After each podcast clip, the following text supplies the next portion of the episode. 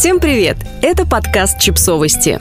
Мы знаем все о детях. Пять особенностей развития мозга ребенка, о которых нужно знать родителям. Ребенок кричит, что ненавидит вас, а вы уже два дня не мылись, не ели и не спали. Через пять минут он уже передумал и объявил, что любит вас больше всех на свете. Иногда кажется, что понять такие сцены – что-то сверх наших способностей. А у родителей они, как мы знаем, очень и очень развиты. Но все это поведение – особенности, которые связаны с развитием головного мозга детей. 22 июля 1957 года в Брюсселе основали Всемирную Федерацию Неврологии. И в честь этого праздника мы решили собрать интересные факты, которые, мы надеемся, помогут родителям хоть немного выдохнуть, про развитие детей. Для этого поговорили с нейропсихологом Еленой Лысенко. Дети разговаривают сами с собой. Монологи, не имеющие конкретного адресата, эгоцентрическая речь и попытки справиться со своим мыслительным процессом. Они считаются нормальной стадией развития. До 6-7 лет детский эгоцентризм основан на суждениях о мире исключительно со своей точки зрения. То есть дети еще не понимают, что кроме их позиции могут существовать и другие. Это подтверждают эксперименты про место ребенка ребенка в семье, которые проводил швейцарский психолог Жан Пиаже. Если у трехлетки спросить, сколько у него братьев и сестер, он назовет количество детей в семье и себя в их числе. Потому что в дошкольном возрасте ребенок воспринимает мир эгоцентрично, исходя из привычной для него точки зрения.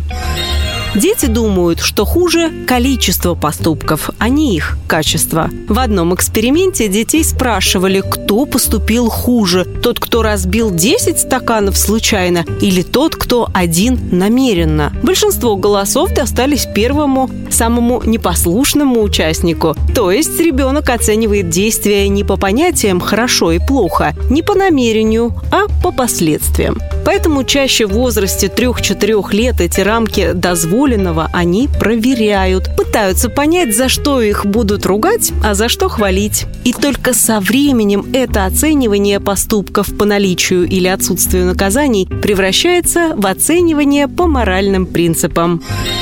Ребенок может различать звуки, которые недоступны взрослым. Они начинают это делать еще в утробе матери. После рождения по-разному реагируют на знакомые и незнакомые слова. Да и различать могут все звуки, а их, кстати, в мире насчитывается около 800. У них сильнее, чем у взрослых, развит слуховой диапазон. Поэтому с рождения они с легкостью усваивают любой язык, а взрослые тратят на его изучение годы. Это связано связано с развитием и способностью разных нейронных сетей перестраиваться, быть более гибкими. Нейропластичность – главное качество головного мозга, и у ребенка она больше, чем у взрослого.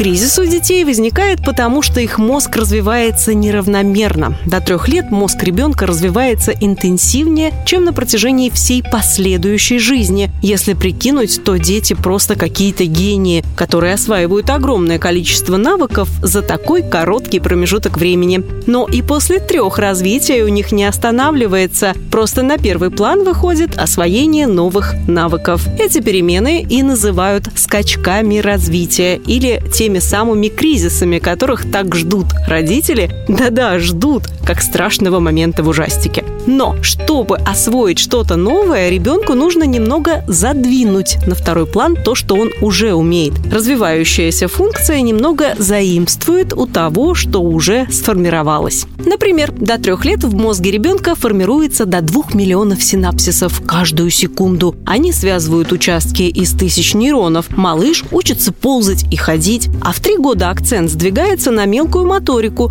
эмоциональное развитие, способность к обучению и размышлению. Для всего этого требуется много сил. Процесс все-таки энергозатратный. Собственно, отсюда весь негативизм, все капризы и протесты. Если ребенок закрывает глаза, он уверен, что его никто не видит. Дошкольники, которые уверены, что их никто не видит и не слышит, если они зажмуриваются или надевают на голову коробку, классика жанра.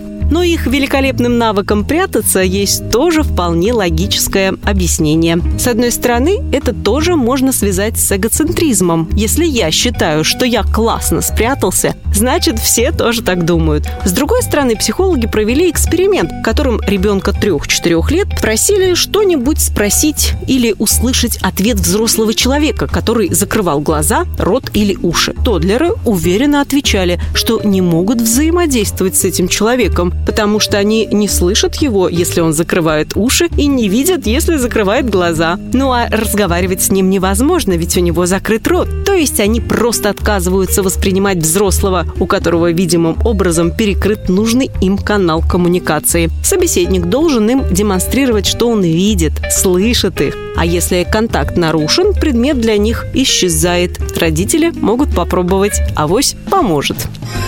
Подписывайтесь на подкаст, ставьте лайки и оставляйте комментарии. Ссылки на источники в описании к подкасту. До встречи!